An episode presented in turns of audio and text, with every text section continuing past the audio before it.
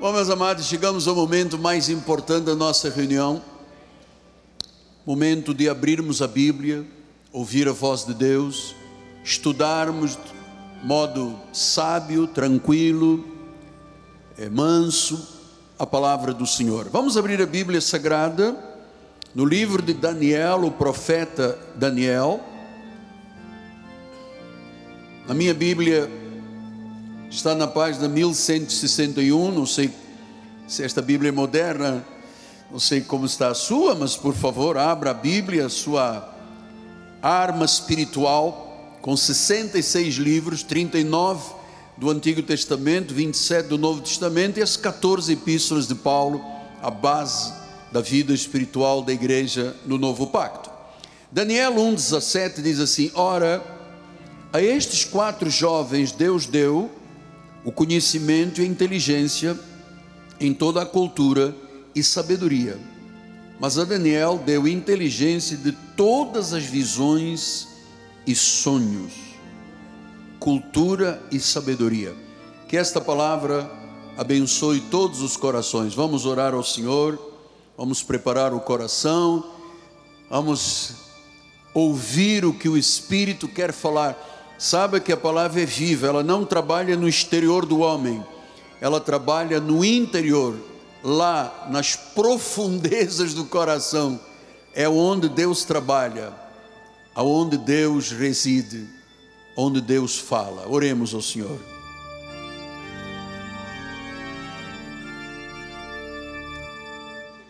Senhor Jesus, eu me sinto tão emocionado neste dia meu coração tem um júbilo muito grande. Por este chamado e esta missão que tu me concedeste de pastorear as tuas ovelhas, aqueles que tu compraste com o teu sangue, aqueles que foram resgatados das garras de Satanás, como eu fui, saíram das trevas da ira, da morte, para viverem nos braços de Deus, a graça do Senhor, a luz de Deus. E eu sei, Senhor, que esta palavra viva e eficaz, ela é cortante, ela penetra até os intentos do coração. E é lá, ó Deus, que tu falarás hoje às famílias deste ministério e aquelas milhares e milhares de pessoas que estão do outro lado, pelas mídias sociais em nome de Jesus. Eu me curvo diante da tua palavra. Abençoa minhas cordas vocais, minha mente, meu coração. Em nome de Jesus, usa-me, Pai, para a glória do Senhor. E a igreja diga comigo: Amém, Amém e Amém. Graças a Deus. Obrigado, meu bispo amado. Meus amados irmãos, minha família, santos preciosos, eleitos segundo a presciência de Deus, meus filhinhos em Cristo Jesus.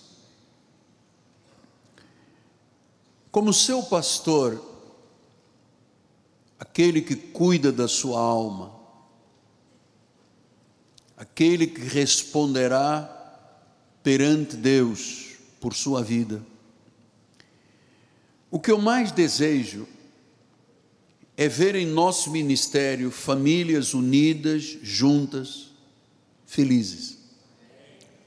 Pai, mãe, filhos, parentes, se possível, ascendentes e descendentes. E por que que eu tenho este apreço, esta felicidade de pastorear as famílias de Deus? Porque hoje em dia, há uma falência familiar na nossa sociedade. A família se tornou um caos. Então, por que as famílias vivem desta forma? Todos os dias as mídias sociais, ainda ontem, marido mata a esposa grávida. A esposa grávida. Todos os dias notícias estarrecedoras a respeito daquela célula máter que é a família, aquilo que mais precioso Deus constituiu na terra, que é a família. O que, é que se passa? A verdade é que para uma família viver feliz, bem estruturada, ela tem que ser alicerçada sobre a sabedoria divina. Não é só casar, assinar um documento. Existe toda uma estrutura que eu chamo de fundamentos bíblicos que concedem alicerces fortes à família. Ou seja, eu preciso que você aprenda algo muito importante esta manhã e que eu vou continuar na quarta-feira. E claro, que seja o céu a lhe falar, pela instrumentalidade de um homem, mas que seja o céu a lhe falar esta manhã. Vamos lembrar o que disse Daniel? Disse que Deus pegou quatro jovens lá na Babilônia com um rei ímpio e que estes quatro jovens Deus deu conhecimento, inteligência e sabedoria. No capítulo 5, versículos 11 e 12 diz: Há no teu reino um homem que tem o espírito dos deuses santos. Nos, teus dias, nos dias de teu pai se achou nele luz, inteligência, sabedoria, como a sabedoria dos deuses. Teu pai, o rei Nabucodonosor, sim, teu pai, o rei constituiu chefe dos magos, dos encantadores, dos caldeus, dos feiticeiros. E ele diz no versículo 12: Porquanto havia um espírito excelente de conhecimento, de inteligência, de interpretação de sonhos, de declaração de enigmas, solução de casos difíceis. Quem era este instrumento? Sábio, Daniel. Daniel. E quem deu esta palavra do capítulo 5? Foi a mãe do rei Belsazar, lembrando do rei Nabucodonosor. Disse: Olha, esse indivíduo aí tem características que nem os feiticeiros caldeus têm. Ele começou a descrever como é que ele interpretava sonhos, como é que ele sabia de enigmas, porque ele era dotado de um espírito, de uma virtude chamada sabedoria de Deus. O que é sabedoria? O que é sabedoria? Essa palavra sabedoria vem do grego sofia, que significa uma inteligência plena, uma excelência mental plena, que tem a capacidade de aplicar os conhecimentos excelentes da Bíblia em circunstâncias e situações da vida. Este é o sábio, esta é a sabedoria, Sofia. Eu queria dizer que esta sabedoria a inteligência plena, a excelência mental, só podia ser de Deus. Que Ele, diz a palavra, nos torna sábios. E eu vou lhe dizer que a sabedoria de Deus transcende o conhecimento humano. Sabedoria de Deus transcende o conhecimento humano. Você sabe que até o ano de 1800 o conhecimento aumentava a cada 25 anos. Hoje, a tecnologia dobra a cada dois anos. A ciência médica dobra a cada ano e meio. O conhecimento dobra a cada 12 horas. E eu vou lhe dizer uma coisa: é muito difícil acompanhar a explosão de conhecimento na Terra. Você compra o, o telefone 8, sai o 9, já estamos no 15, já vai para o 16. Isto acontece a cada 12 horas, há uma transformação de conhecimento. Agora, ouça o que eu lhe vou ensinar. As Escrituras Sagradas descrevem o conhecimento humano, a sabedoria do mundo, como algo louco.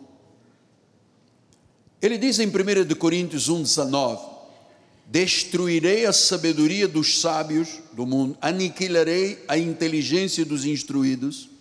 Onde está o sábio? Onde está o escriba? Onde está o inquiridor deste século? Porventura não tornou Deus louca a sabedoria do mundo? Visto como na sabedoria de Deus o mundo não o conheceu por sua própria sabedoria, aprove a Deus salvar os que creem pela loucura da pregação. Porque tanto os judeus pedem sinais como os gregos buscam sabedoria. Mas nós pregamos a Cristo crucificado, escândalo para os judeus, loucura para os gentios. Então a Bíblia está dizendo que a sabedoria do presente século humana é uma loucura perante a sabedoria sófia de Deus. O indivíduo pode ter doutorado, mestrado, pós-graduado, mas se ele não tem a sabedoria de Deus, tem uma sabedoria de loucura. É isso que a Bíblia diz. Romanos 1, 21, 22, ele diz: Porquanto, tendo conhecimento de Deus, não o glorificaram como Deus, não lhe deram graças, antes tornaram nulos em seus próprios raciocínios. Este é o ser humano sem Jesus, obscurecendo-lhes o coração insensato, inculcando-se por sábios, tornaram-se loucos. A sabedoria deste mundo não se compara à Sofia, a inteligência plena que Deus, em Cristo Jesus, coloca na vida dos seus, como foi com Daniel, que era capaz de entender tudo, porque ele tinha sabedoria de Deus, ele tinha Sofia. Então, quem não tem a sabedoria de Deus tem uma sabedoria louca deste mundo. Versículo 28 disse: 25? 25? Pois eles mudaram a verdade de Deus em mentira, adorando o servidor no lugar do Criador, o qual é bendito. Versículo 28. E por haverem desprezado o conhecimento de Deus, o próprio Deus os entregou uma disposição mental reprovável para praticarem coisas inconvenientes. Quem não tem a sabedoria de Deus, a sua mente é reprovável. Não importa o quanto o mundo tenha de conhecimento, diante de Deus, essa sabedoria do mundo é reprovável diante da sabedoria de Deus. Por isso, Paulo ensinando a igreja de Éfeso, ele disse em Efésios 4,17: Isto, portanto, digo, no Senhor testifico, que não mais andeis como andam os gentios, na vaidade dos seus próprios pensamentos. Este é o ser humano sem Jesus. Versículo número 18: obscurecidos de entendimento, alheios à vida de Deus, por causa da ignorância que vivem pela dureza do coração. Então diz que esta sabedoria, essa inteligência humana, quando se compara à inteligência de Deus, é chamada de loucura ignorante. Versículo número 19 diz: Os quais, tendo se tornado insensíveis, se entregaram à dissolução para com avidez cometerem toda a sorte de impurezas. Esta ignorância, essa vaidade dos pensamentos humanos, amado, leva o homem à destruição. E claro, você vê vaidade dos próprios pensamentos, ignorância, dissolução. Isto é uma situação patológica, isso não é vida. O ser humano sem Jesus é vazio, é obscurecido pelo pecado, não entende a verdade divina. E ele diz no versículo 20: Mas não foi assim que aprendestes de Cristo. Significa que Cristo tem algo para nos ensinar que é incomparavelmente superior ao conhecimento e à sabedoria deste século. Porque a sabedoria deste século é obscurecida de entendimento. Não foi isto que aprendestes de Cristo. Versículo 21. Se é que de fato tendes ouvido e nele fostes instruídos segundo a verdade de Jesus. Versículo 22, no sentido que, quanto ao trato passado, vos despojeis do velho homem que se corrompe segundo a concupiscência do engano, e vos renoveis no vosso espírito, no vosso e vos renoveis no espírito vosso entendimento, e vos revistais do novo homem criado segundo Deus em justiça, retidão, procedentes da verdade. A sabedoria de Deus é a verdade. A sabedoria do homem é loucura. Por mais que o homem tenha capacidade intelectual, formação superior, se ele não tem Jesus, está obscurecido de entendimento. Isso é a diferença que existe entre o não convertido e o salvo, entre o tolo e o sábio. A sabedoria vem do alto, diz a palavra, vem de Jesus. Segundo Timóteo 3, 7 disse, e que aprendam sempre, sem, aprendem sempre sem jamais chegar ao conhecimento da verdade. Então há pessoas que aprendem tudo, mas não conhecem a verdade. Versículo número 8. E de modo que Gênesis e Jambre resistiram a Moisés, também estes resistem à verdade. São homens de todo corrompidos na mente, réprobos quanto à fé versículo 9: Eles todavia não irão avante, porque a sua insensatez será a todos evidente, como aconteceu com um daqueles.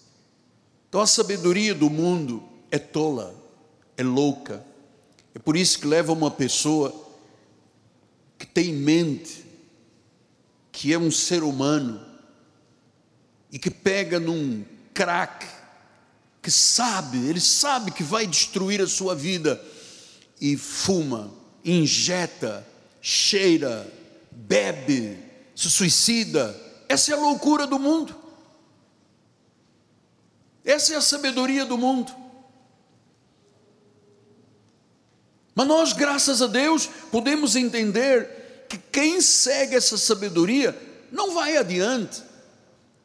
Que a verdadeira sabedoria, a plena inteligência é Sofia Sofia, se alguma irmã aqui, Sofia, Sofia, a plena inteligência vem de Deus que coloca na nossa mente. 1 de Coríntios 2,14 diz: Ora, o homem natural não aceita as coisas do Espírito de Deus, porque lhe são loucura. Quer dizer que a pessoa sem Cristo, quando ouve falar da Bíblia e das coisas de Deus, diz: é loucura. Não pode entendê-las, porque elas se discernem espiritualmente. Essa é a grande regeneração que Deus fez na minha vida, na sua vida, na vida de todos nós. Ele pega às vezes uma, uma pessoa tão pequenina, tão despreparada para a vida, sem muito conhecimento humano, e torna esta pessoa num sábio e poderoso. Provérbios 22, 15 disse: a estultícia está ligada ao coração da criança, mas a vara a disciplina afastará. Diz que a pessoa, quando é criança, já tem estultícia, já tem uma esperteza que tende para o mal. Então nós vivemos num mundo de loucura. Vivemos num mundo de insensatez. É parte de quem é pecador parte daquele que é separado de Deus, está separado de Deus, ele é louco na sua inteligência. Portanto, o tolo, o louco, rejeita Deus, o único e verdadeiro Deus. No Salmos 14, 1 a 3 diz: Diz o insensato no seu coração: não há Deus. O insensato diz que não há Deus. Ele pode às vezes ter um, um, em Harvard, um, um doutorado triplicado de conhecimento, mas no seu coração, se ele não tem Jesus, ele é tão insensato que diz: não há Deus. E diz que quem diz que não há Deus se corrompe e pratica abominação. Já não há quem faça o bem.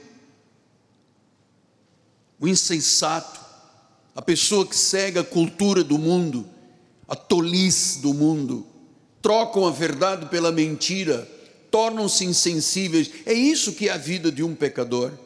Salmo 53, 1 diz: Diz o insensato, o insensato, lembra-se a insensatez que Paulo falou? Insensatez, a ignorância, diz: Não há Deus, corrompe-se e pratica iniquidade, já não há quem faça o bem. E eu vou lhe dizer, amado, rejeitar a Deus é o maior, a maior loucura que existe no ser humano. Trocar a verdade de Deus por mentira é uma baita de uma insensatez. Provérbios 12, 15 disse: O caminho do insensato aos seus próprios olhos. Olha como é que o indivíduo que não tem Jesus é tão vaidoso, que ele se autodeclara Deus. O caminho do insensato aos seus próprios olhos parece reto, mas o sábio, quem tem Sofia, quem tem inteligência plena de Deus, dá ouvidos aos conselhos. Quando você vira uma pessoa que não quer ouvir, não quer submeter, não tem humildade, na realidade é uma pessoa insensata, porque aos seus próprios olhos diz: Eu sou reto. Isso é uma insensatez.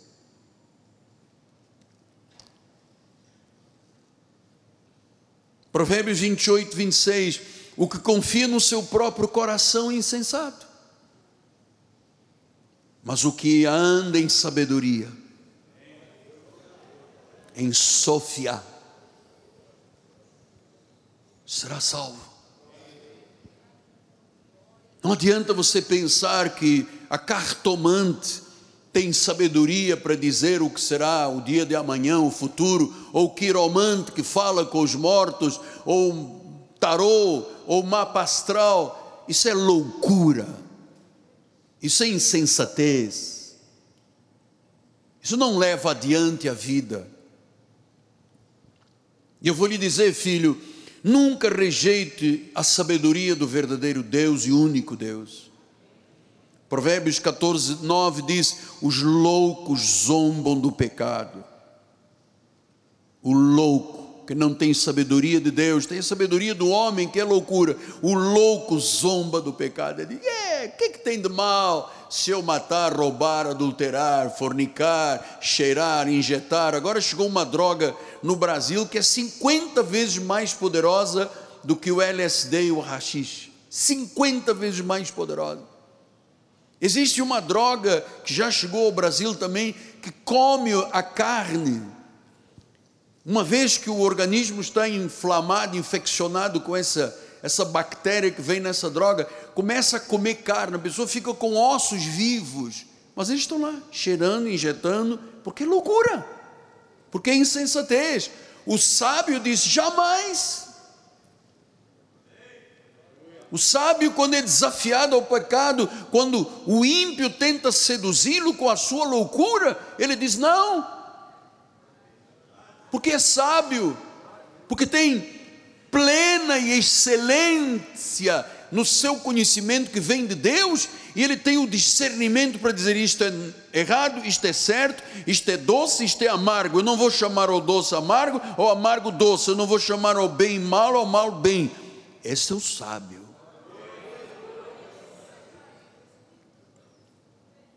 Os loucos zombam do pecado, mas entre os retos a boa vontade. O louco é aquele que anda em trevas, está apegado ao pecado, é tolo, odeia a Deus, corrompe os outros, zombam do pecado.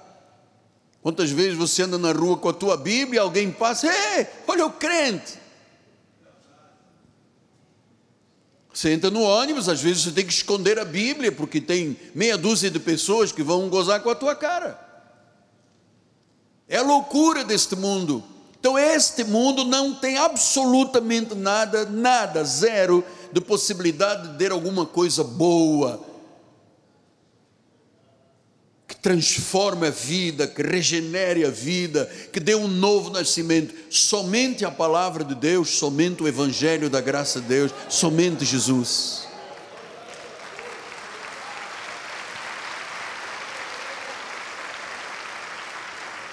Então, só a sabedoria de Deus resgata da tolice da vida. Só a sabedoria de Deus. Só a sabedoria de Deus resgata da tolice da vida sem Jesus. Quando no passado eu dizia, eu sou religioso, sou católico, apostólico, não sabia nem o que era religião, quanto mais católico, apostólico, romano falando português, eu dizia que era romano. Então, isso, amado, fora da verdade de Deus é tolice. É religião, é tolice. E é aí que o diabo entra, usando a religião equivocadamente para destruir a vida das pessoas. Um senhor lá em África, se dizia pastor, levou a igreja toda a jejuar, só ele não morreu, os outros todos morreram. Mas ele estava comendo. O tolo, cego, guiando cegos. Onde foram parar? No abismo. Eu dou graças a Deus, amados, porque é, Deus me resgatou dessa tolice da vida, da vaidade da vida. Me resgatou. A mente de Cristo está na minha vida. Você tem a mente de Cristo, nós temos os pensamentos da sabedoria. Se Deus diz, não case com incrédulo, esta é a sabedoria de Deus, ela sabe o preço do que é casar com uma pessoa incrédula, o crente casar com o incrédulo, é pôr-se em comunhão com as trevas, com o maligno, e a pessoa diz: Não, mas primeiro o Senhor não manda na minha vida, claro que eu não mando na vida de ninguém, eu sou só o seu pastor, seu amigo, seu pastor cuida da sua alma, não mando ninguém. Nós somos a favor da vida, se as pessoas vissem um filme do que se passa quando alguém decide que um filho no ventre não vai viver, como é que é feito um aborto? Ou o médico dessa área, se é que aqueles que aceitam, mas ah, especialmente são pessoas é, que aprendem com a vida, que vão com tenazes e cortam o ser, o feto e arranca a cabeça, arranca o braço, arranca as pernas a Bíblia diz: não, não. Quem me forma no ventre materno, Salmo 139 é Deus. E alguém diz: não, mas eu tenho o direito de matar um inocente e faz um aborto, mano. E o nosso país hoje luta com essa lei, querem uma lei. O Estado está dizendo quem vai viver e quem não vai viver, mano. Isso é loucura. Se uma mulher é engravida, tem que ter o filho. Ah, mas eu não queria. Pois então, se poupasse, se prevenisse. Agora, tem filho no meio. Ah, mas 12 semanas ainda não é vida. Não é vida, a vida começa na concepção do ovo com o óvulo. Começa na concepção. Mas pode fazer aborto. Ah, mas isso tudo é uma sabedoria louca. Nós somos a favor da vida. Nós somos a favor da vida. Então, Provérbios 1, 20 a 22 diz: grita na rua sabedoria, nas praças levanta a tua voz, do alto dos muros clama, entrada das portas da cidade, profere as suas palavras. Então Deus está dizendo: pregue sabedoria, Pregue o que Deus diz em Sua palavra, ensina as pessoas. E diz o versículo 33: O que me der ouvidos habitará seguro, tranquilo e sem temor do mal, porque vai seguir a sabedoria de Deus. 1 Coríntios 3 disse: Ninguém se engana a si mesmo, se alguém dentre vós tem por sábio deste século, faça-se estulto para se tornar sábio. Porque a sabedoria deste século, deste mundo é? A sabedoria deste mundo é? Diante de Deus é loucura. Por quanto está escrito, ele apanha os sábios na própria astúcia deles. Outra vez, o Senhor conhece os pensamentos dos sábios, são pensamentos vãos. Portanto, ninguém se glorie nos homens, porque tudo é vosso. Ninguém se glorie nos homens. Então, você não pode dar glórias a um homem a uma mulher achando que aquele homem é o rei da cocada preta, é a fina flor do abacateiro, é o último biscoito do pacote, que nada, amado. A sabedoria é loucura, se não for a sabedoria de Deus. O sábio crê em Deus, no verdadeiro Deus, em Jesus Cristo não te glories na glória dos homens, nem na sabedoria dos homens, são pensamentos vãos. Segundo Timóteo 3,15 diz: que desde a infância sabes as sagradas letras que podem tornar-te sábio para a salvação. Então, o que faz um homem ser sábio? Chefe de família, sabe? Já vamos chegar lá, família. Eu estou discorrendo esse pensamento para você entender como é fundamental você seguir a sabedoria de Deus na sua família. Você conhece as sagradas escrituras, disse Paulo a Timóteo, as sagradas letras que podem te tornar sábio para a salvação pela fé. Então, o que, que nos torna sábios? O ensino da palavra. Pode pular no púlpito, dançar, pirotear, fazer o que fazem hoje nas igrejas, isso não salva ninguém, amado, isso é uma loucura. O que salva e te torna sábio é a palavra. Por isso nós gastamos muito tempo com o ensino da palavra. Aliás, é a única igreja que eu conheço no Brasil que aguenta ouvir uma mensagem de uma hora, é a nossa. Foi educada para isso. E se eu parar aos 40 minutos, todo mundo vai dizer: "Oh, claro, a educação merece o quê? Crescimento. Ela tem, ele exige crescimento na graça e no conhecimento de Deus. O que vem a Cristo é o sábio verdadeiro. 1 Coríntios 1, 30, 31 diz: Mas vós sois dele em Cristo Jesus, o qual se nos tornou, olha a obra que Deus fez, da parte de Deus, o que, que Deus nos tornou? Pessoas sábias, justas, santas, redimidas. Para como está escrito, aquele que se glorie, glorie-se no Senhor, não na loucura deste mundo. Não na loucura deste mundo. Cristo é a sabedoria divina. 1 Coríntios 2,16 diz: O temor do Senhor é o princípio. Primeiro, aí, Pois quem conheceu a mente do Senhor que o possa instruir? Nós, porém, temos. Diga, eu tenho a mente de Cristo. Eu tenho Sofia, sabedoria de Deus. Até para julgar e reter o que é bom.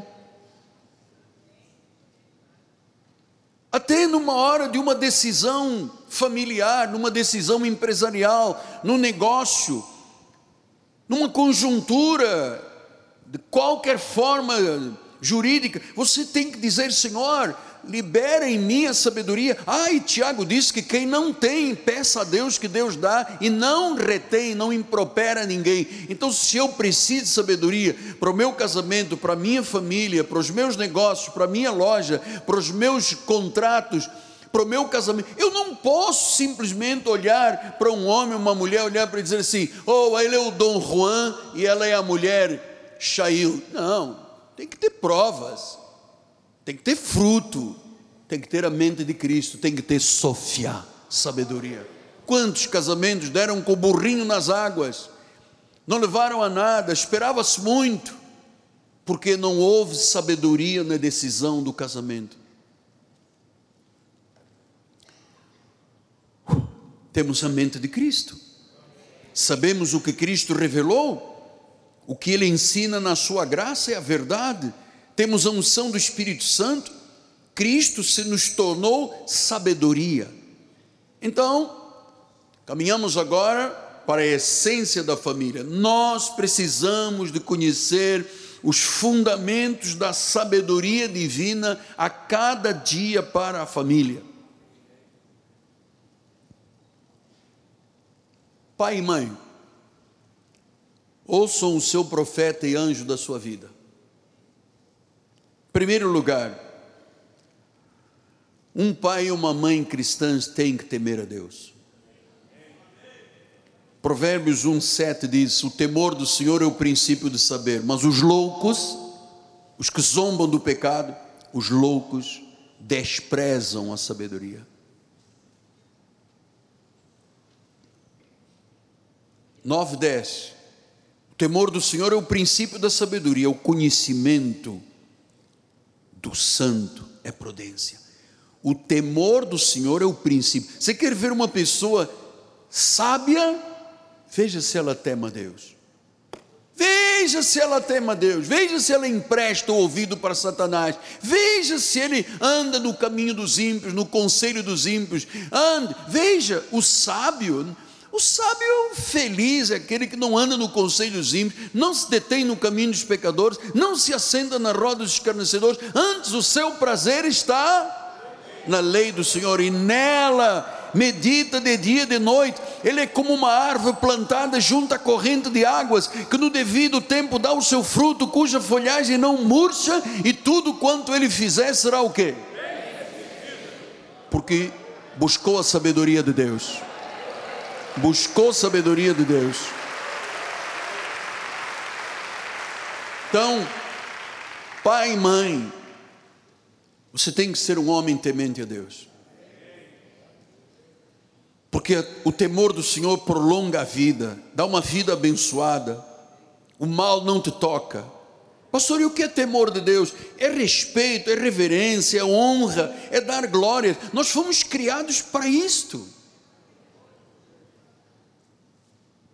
Então o pai e a mãe temente a Deus tem que saber, nós pais somos educadores morais e espirituais, não é a escola do seu filho que vai educar espiritualmente e moralmente. Nossa sociedade é um caos, ninguém teme a Deus, é loucura. Somos nós, pais evangélicos cristãos, tementes a Deus, que vivemos a sabedoria do Senhor. Sabedoria diz: teme a Deus. Teme a Deus. Filhos, obedeçam aos seus pais. Provérbios 1,8 diz assim: Filho meu, não te esqueças dos meus ensinos e o teu coração guarda os meus mandamentos. 10. 10. Provérbios 1, 10. Filho meu, se os pecadores querem seduzir-te, não consintas. 19. Tal é a sorte de todo ganancioso, e este espírito de ganância tira a vida de quem o possui. Então, se a pessoa não é sábia, ela pode se tornar num ganancioso, que lhe tira a vida. Provérbios 20, 20. Quem amaldiçoa seu pai ou a sua mãe? Tem muito, muito filho amaldiçoando pai e mãe, jogando para escanteio velho, botando num lugar escuso, escuro para terminar a velhice, porque é velho. Em algumas sociedades ainda existem tribos, até na Europa, que quando o velho chega velho, leva o filho leva para cima de uma montanha e o atira pela montanha abaixo. Sabia disso? Existe cultura asiática que leva o velhinho no inverno, na neve, e botam ele em cima de uma montanha com neve até ele morrer.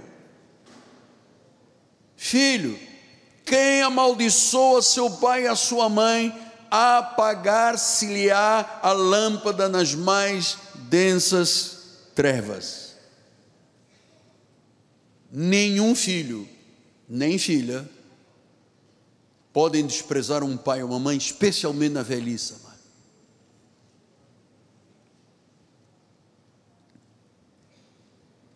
Ouça, filho, a sabedoria dos seus pais, obedeça. A Bíblia diz: honra pai e mãe para que se prolonguem os teus dias e tudo te vá bem. Ele não diz honra os filhos para que a vida dos pais se prolongue e vá bem. Não, ele diz honra pai e mãe para que os teus dias se prolonguem. É o filho e a filha que têm a honrar pai e mãe para terem vida boa e se prolonguem os dias.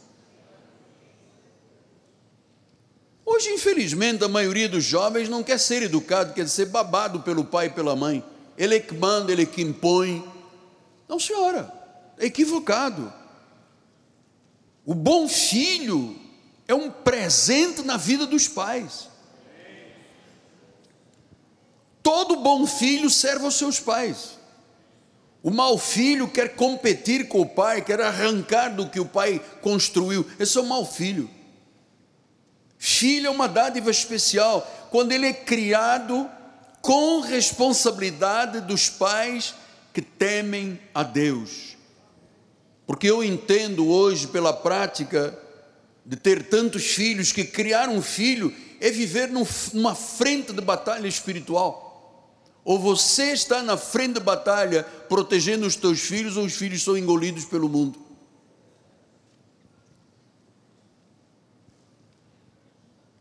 Honra o teu pai e a tua mãe para que se prolonguem. Honra o teu pai e a tua mãe. Não é a pai e a mãe que tem que honrar os filhos. Pai e a mãe tem que educar os filhos. E não é a escola que educa, não é a universidade que educa. Eu me recordo quando eu fiz advocacia, curso de direito, tinha um professor de filosofia do direito ele conseguiu levar vários alunos a divórcio, porque ele introduzia na mente das pessoas que casamento não prestava, que mulher não presta, que homem não presta. Ele separou vários casais, pessoas, alunos que eram casados, em menos de um ano já tinha o mundo deles separados. Porque a loucura do mundo disse que o casamento é escravagismo, não sei o quê, ele induzia as pessoas. E até que um dia ele me perguntou: O que, que você acha, pastor? Eu disse eu acho que o senhor está muito errado, cara. Eu vou te reprovar, duvido que consiga me reprovar. Um homem mau. Me recordo que estudava com uma menina do meu lado, era apaixonada pelo marido. Passados três, quatro meses, ela só falava mal do marido. Por causa do professor. Honra pai e mãe para que se prolonguem os teus dias e tudo te vá bem. Quarto lugar, selecione os seus amigos. Eu já venho batendo nessa tecla há algum tempo. Selecione os teus amigos. Provérbios 1, 10 diz assim: Filho meu, se os pecadores querem seduzir, não consintas. Se disserem, vem conosco, embosquemos para derramar sangue, espreitemos, ainda que sem motivos inocentes, traguemo-lo vivos, como o abismo, inteiros, como quem desce a cova, acharemos toda a sorte de bens preciosos, acharemos despojos na sua casa, lança a tua sorte entre nós, teremos todos uma só bolsa. Amado, isso é pensamento de louco. Se alguém tentar seduzir alguém deste ministério, primeiro vai ter guerra comigo, e eu não sou fácil. Guerra espiritual, claro. Nós não vamos permitir que ninguém seja seduzido por pecadores. E às vezes o pecador anda de gravata eterno. Não vamos permitir. Você aqui está protegido por um manto sagrado neste ministério. Você está protegido por um manto de sabedoria e graça. Provérbios 2:11 ele disse: "O bom siso te guardará, a inteligência te conservará, para te livrar do caminho do mal." Do homem que diz coisas perversas, dos que deixam as veredas de retidão para andarem pelo caminho das trevas, que se alegram em fazer o mal, folgam com as perversidades dos maus, seguem as veredas tortuosas, desviam dos seus caminhos. Defina, selecione quem pode ser teu amigo. Amigo não é um que leva para o mal, esse é o inimigo, esse é o sagaz.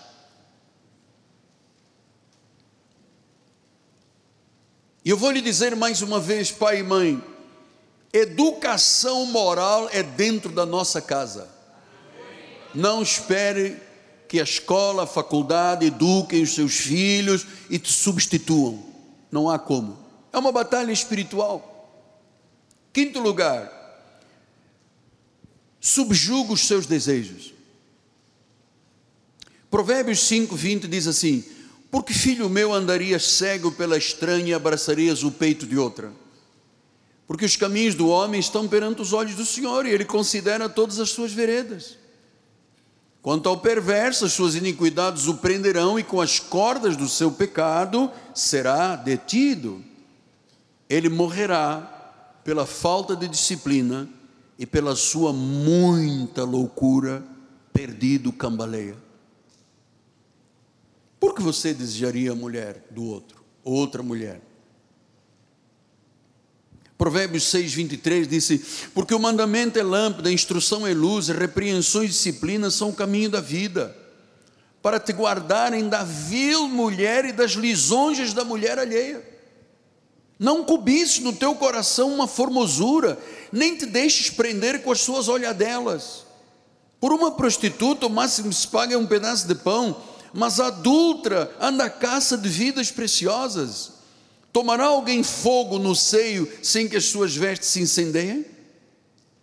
Ou andará alguém sobre brasas sem que se queimem os pés?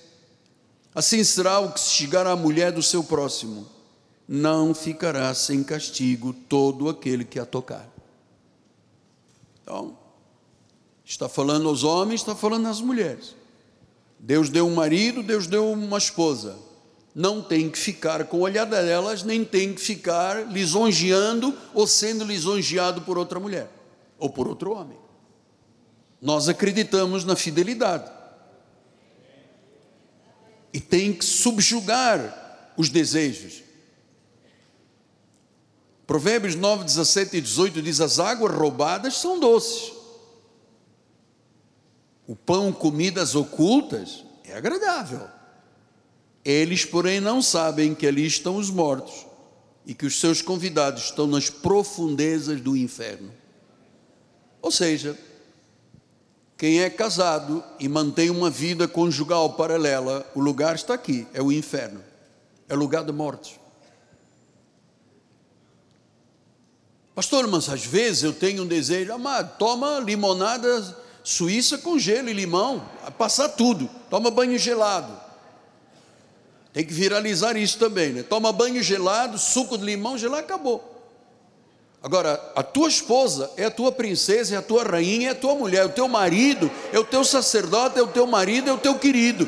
Então, não tem como um homem de Deus e uma mulher de Deus ficarem seduzindo ou sendo seduzidos. Não tem.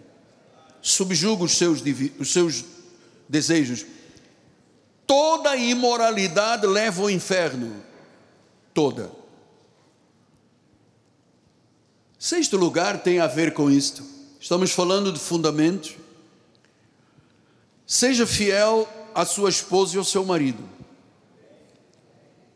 Sábio Salomão, lembra-se que eu estou dizendo, estamos fazendo uma leitura de provérbios?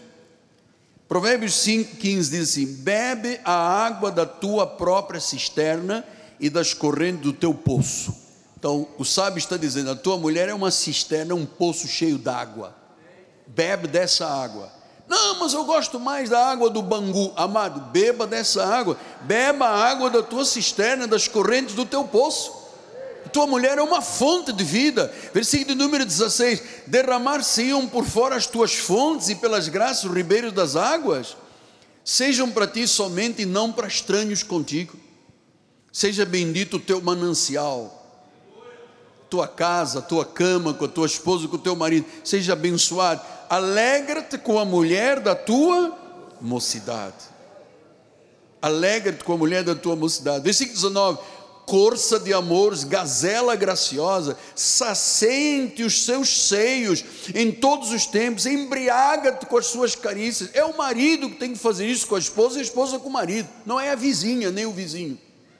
Isso leva ao inferno, leva à condenação. Então a esposa tem que dar ao marido o que lhe é direito. O marido tem que saciar com o corpo da esposa e vice-versa. Ah, mas a minha esposa caiu um pouquinho. Bota uma prótese. Pá. Se o negócio caiu um pouquinho, bota uma prótese. Ou aquele sutiã de copa. Copa ou copa? É copa. Isso não posso dizer. Vai viralizar. Você vai ver. Vai pegar fogo aí. Vai. Um monte de gente já vai escrever para a igreja: bem, aqui não se recebe recado do mal. Seja fiel à tua esposa, seja fiel ao teu marido, bebe da tua cisterna, embriaguem-se com carícias. Filho meu, andarias cego pela uma estranha abraçarias o peito de outra? Porque os caminhos do homem estão perante os olhos do Senhor, Ele considera todas as suas veredas. Quanto ao perverso, as suas iniquidades o prenderão, e com as cordas do seu pecado será detido. Ele morrerá pela falta de disciplina, pela sua muita loucura, perdido, cambaleia.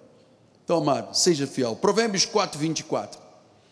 Desvia de ti a falsidade da boca e afaste de ti a perversidade dos lábios. Desvia. 6, 12. O homem de Belial, o homem vil, é o que anda com a perversidade na boca 10, 12. O ódio excita contendas, mas o amor cobre todas as transgressões. O amor cobre todas as transgressões. Então eu vou lhe dizer: fale a verdade para o seu marido, fale a verdade para a sua esposa, ou você se arruinará. E cuidado com as suas palavras. Não diga ao seu marido nem à sua esposa nunca o que eu lhe vou dizer agora. Não diga, você me conheceu assim, não espere que eu mude. Você está numa igreja para mudar de vida. Não venha com essa conversa fiada, você me conheceu assim, eu já dizia palavrão, já fumava, já bebia, você quis casar comigo, eu não mudo. Isso não é crente. Isso é inconsistência de palavra, isso é errado, leva ao inferno. Pastor, pô, no primeiro dia de outubro o senhor já vem com. Não, eu estou aqui por Deus para ajudar muitas pessoas, porque eu não estou falando só à igreja, não, eu estou falando a milhares de pessoas do outro lado.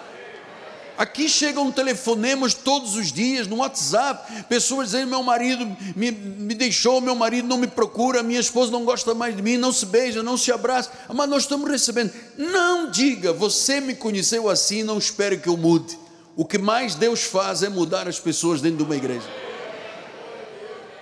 Segundo lugar, não diga ao seu cônjuge, isso é problema seu, não é meu, isso é problema dos dois não tem problema de uma pessoa dentro de casa. Terceiro lugar, não diga, não gosto dos seus pais, só suporta sua família, por favor. Quando você casou com esse senhor e com essa senhora, eles tinham família. E você tirou uma moça de dentro de casa da família, mas a família continua sendo família. Não diga, eu não suporto, não gosto dos seus pais, não suporto. Amado, eu vou dizer uma coisa: sogra é para ser amada. A minha não me telefona, não me escreve, não manda cartão, mas é para ser amada. Quarto lugar, não diga não te devo satisfações ao que eu faço, você deve sim satisfações. O casal é submetido mutuamente um ao outro, deve satisfações. Quanto você ganha, você tem que dizer à sua esposa. Onde você tem dinheiro guardado, você tem que dizer à sua esposa. Olha, estou arranjando um problema. Vai viralizar. Vai viralizar, eu sei que vai. Ninguém está do outro lado nervoso com o que estou dizendo. Vai viralizar. Amado, não devo satisfação ao que eu faço. É errado dizer isto ao marido ou à mulher. Tem que dar satisfação. Exige a verdade do teu marido e da tua esposa. Isso chama-se temor de Deus, chama-se sabedoria. Quinto lugar, não diga você igual ao seu pai e à sua mãe, porque não tem ninguém igual nesta terra. Nem os, as digitais são iguais. Você é igual ao seu pai e à sua mãe. Às vezes isso pode ser um elogio, mas 99% é para falar mal. Sexto lugar, eu deveria ter ouvido quem me disse para não casar com você. Não diga isso nunca mais. Se você não ouviu, é por ser absurdo. Então, ouça. Não importa quem te disse para não casar com esse homem, com essa mulher. Você quis casar? Casou. E casamento é para sempre. A não ser nos casos que eu já expliquei à igreja casamento é para sempre. Ah, mas se eu tivesse ouvido a minha vizinha, amada, tua vizinha talvez fosse boca do inferno para você. Aprecie, admire o seu marido, admire a sua esposa. Tem que ter coisa boa. Não, não acredito que a pessoa é tão desprovida de tudo que você não veja uma coisa boa no teu marido ou na tua esposa. Tua esposa faz um arrozinho, você chega a casa, minha mãe fazia melhor. Pô, então casa com a mãe, pô. Casou, quis casar comigo, agora vai dizer que a mãe é melhor? Tem que comer, mas estava queimado embaixo. Como a parte de cima. Às vezes as esposas lutam para fazer um pudim, que é a coisa mais difícil de fazer, vocês sabem. Hoje vou preparar para o meu amor quando ele chegar, vai me acariciar, vai me dar beijo, vai beber da cisterna, vai ser uma benção. Vou preparar um pudim. Ela não sabe desenformar o pudim. Ela sabe fazer, mas não sabe. Dizer. Quando ela põe no prato e faz, chacoalha o pudim. Aí o marido chega cansado, todo suado, todo fedido do trabalho, andou no BRT, andou no CLT, andou no sei quê. Preparei um pudim para o meu amor. Onde está? Como? Está aqui um pedaço, outro lá, outro, caiu tudo. Aprenda a fazer pudim, pô.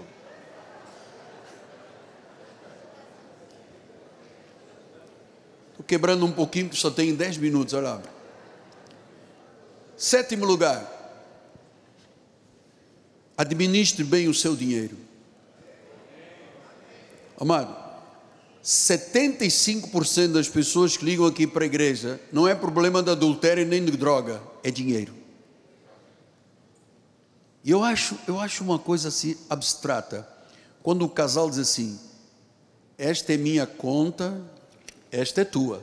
Mas eu não tenho dinheiro, peça ao teu pai que tem dinheiro. Amado, a conta é dos dois. A casa é dos dois, foi pedido bancário dos dois, foram os dois que assinaram, foram os dois que assinaram. Não tem essa conta é minha, essa conta é tua, é conta dos dois. Administre o seu dinheiro. Olha o que que sábio diz: honra o Senhor com os teus bens, com as primícias de toda a tua renda. Se encherão fartamente os teus celeiros e transbordarão de vinho os teus lagares. Honra. Administre, administre com os seus dízimos e ofertas, Deus vai te honrar. O que você semeia voltará para a sua vida com abundância. Ah, mas eu não vou ser dizimista, porque o senhor disse há pouco um negócio. Amado, o que eu disse está dito, foi Deus que falou, acabou. Não sei para quem Deus está falando. Também está falando comigo, está falando com todos nós. O que é mais importante é você seguir estes fundamentos, porque é isso que dá uma família sólida, amado. E em último lugar,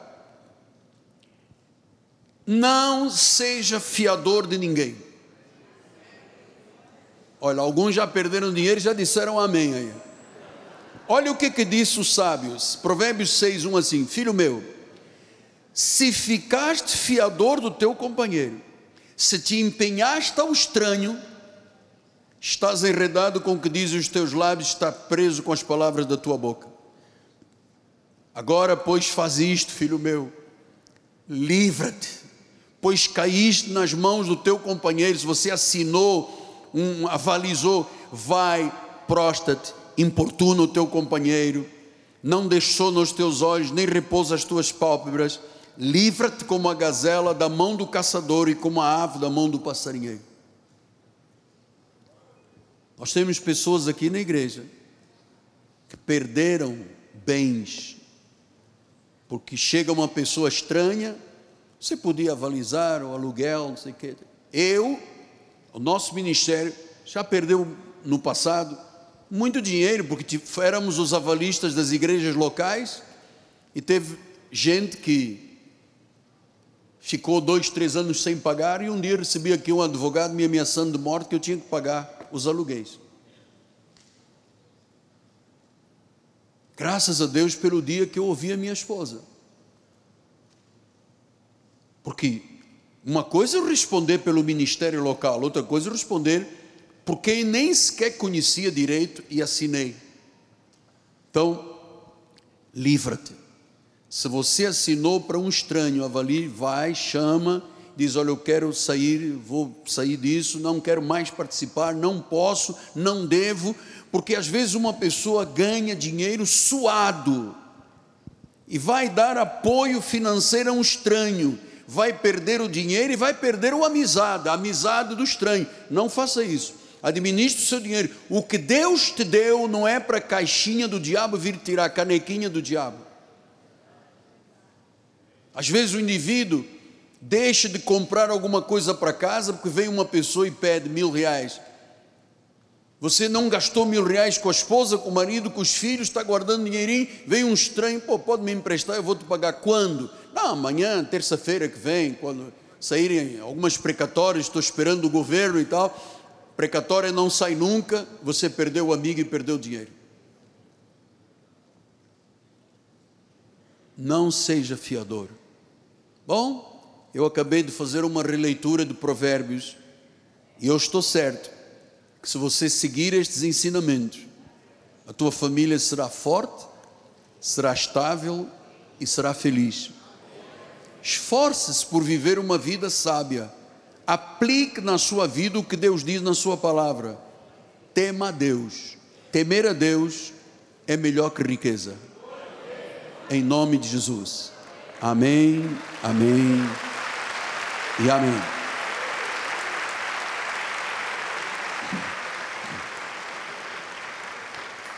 Senhor Jesus Cristo, meu coração está em paz. Eu cumpri uma parte do meu chamado hoje ao passar estas verdades ao teu povo. E eu sei que esta palavra é como uma semente, foi semeada na terra boa do coração dos eleitos de Deus. Nós vamos ver nesta igreja homens e mulheres apaixonados, Deus, que se amam, que se acariciam, que se desejam, que não têm olhos para mais ninguém. Vamos ver filhos em obediência aos seus pais. Vamos ver pais tementes a Deus, construindo uma família que Ele diz: a minha família serve ao Senhor. Assim oramos com fé. E a igreja do Senhor diga: Amém, Amém e Amém.